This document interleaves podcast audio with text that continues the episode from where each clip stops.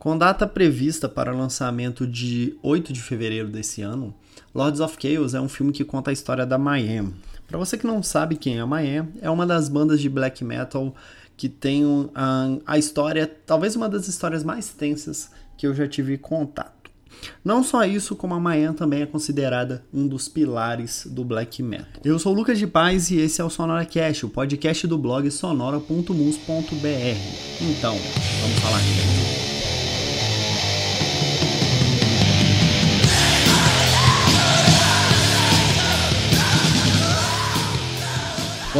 Lords of Chaos. O filme ele tem a produção de nomes não tanto quanto comuns, mas ele tem dentro do roteiro, né, são dois roteiristas, ele tem o Jonas Ackerland, eu não sei nem como pronunciar o nome desse cara, mas esse cara basicamente é um, um gigante produtor de clipes um, de pop.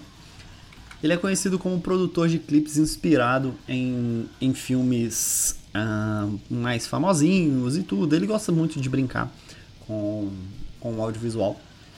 Mais pro visual, né? Claro, porque normalmente nos clipes ah, ele evita mexer na, na questão da trilha. Com exceção de um outro clipe, por exemplo, o telefone da, da Lady Gaga com a Beyoncé. Ele, ele, dentro do roteiro, a música tem certas quebras para isso.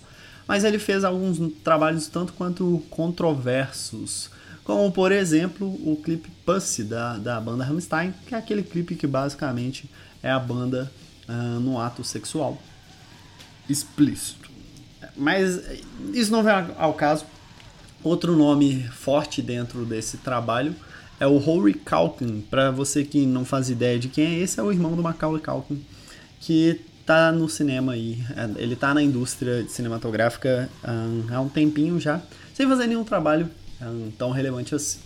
Bom, resumindo, a história da Miami. A Miami é uma banda de black metal que surgiu lá pelos anos 80 e ela resultou num, num, num gigante uh, movimento uh, de queima de igrejas, de, de, críticas religiosas, porque a banda meio que queria evidenciar a cultura uh, norueguesa e fazer de tudo, vamos dizer assim, para tirar o domínio católico, o domínio cristão da Noruega.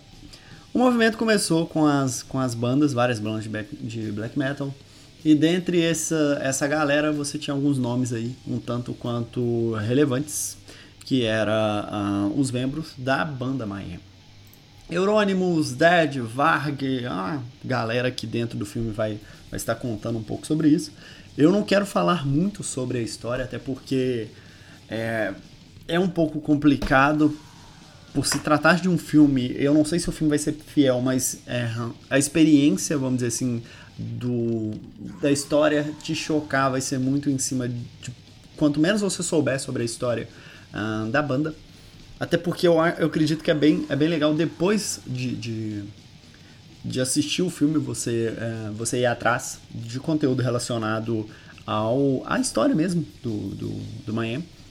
Enfim, a banda foi formada pelo Euronymous, e aí botou o nome de, de Miami. Aí ele chamou alguns caras, que eram o Necrobutcher, o Mayhem e Maniac. É, um tempo, pouco tempo depois foram passaram, uh, passaram várias, várias pessoas.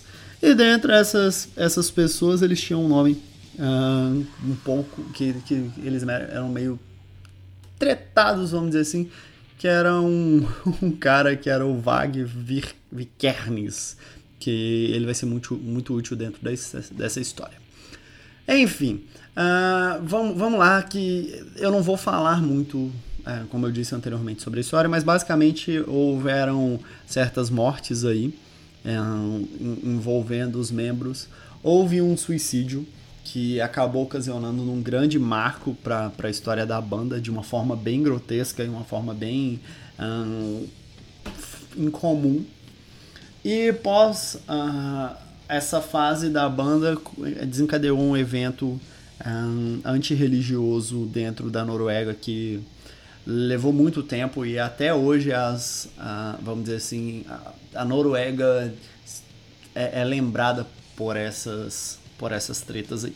De forma bem resumida eu acredito que vai ser legal. O trailer tá bem interessante até porque eu, eu não creio que seja um, uma história a ponto de criar um, um blockbuster porque é, ela lida com questões é, políticas e morais bem pesadas, mas é, um, é uma boa história para a gente entender o porquê do black metal sofrer tanto preconceito no mundo e dependendo do lado que você tiver dessa história, um, eles sofrem com razão.